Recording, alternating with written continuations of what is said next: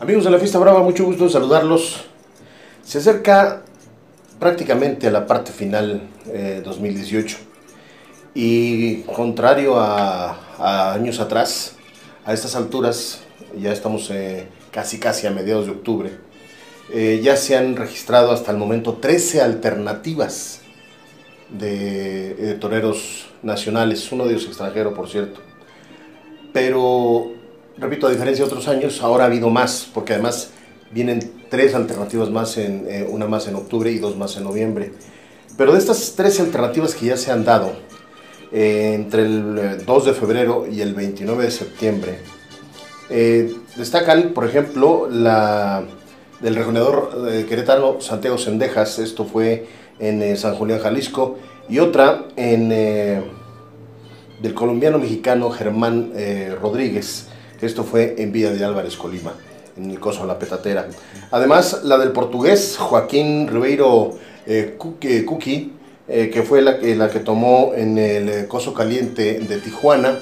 Y también eh, otra, la que tomó un mexicano, Rodrigo Cepeda del Breco, en Táriba, en Venezuela. Y bueno, pues eh, eso es lo que podríamos destacar de estas tres alternativas. Además, que yo creo en lo, lo, en lo, personal, las más relevantes de todas ellas hasta ahora son las dos que se tomaron en la pasada Feria Nacional de San Marcos en el Coso Monumental de Aguascalientes, dentro de la feria, repito, y fueron las de Javier Castro y, las de, y la de José María eh, Pastor. Y, y repito, vienen tres más. El próximo domingo, 14 de octubre, en el eh, Coso, el Relicario de Puebla, la habrá de tomar Arturo Soto de manos de Federico Pizarro, quien ese, en, ese, en ese momento habrá de despedirse de la visión poblana. Y eh, como testigo estará eh, Héctor Gabriel Torero Poblano.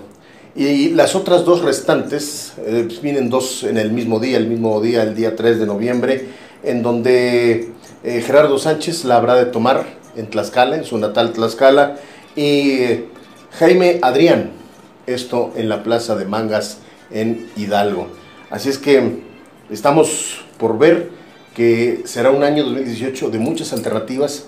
Si no surge otra, estaremos cerrando 2018 con 16 doctorados eh, en, en cosas de nuestro país. Así es que a todos ellos, ojalá que no sean de esos toreros que toman la alternativa y la cuelgan en el closet, como Arturo Soto, que la tomará el próximo domingo allá en la Plaza de Toros, el Relicario de Puebla. A todos ellos, les recordamos que cuando la inteligencia humana y la irracional belleza animal se conjugan en la arena, surge el toreo, arte y bravura en escena. Hasta la próxima.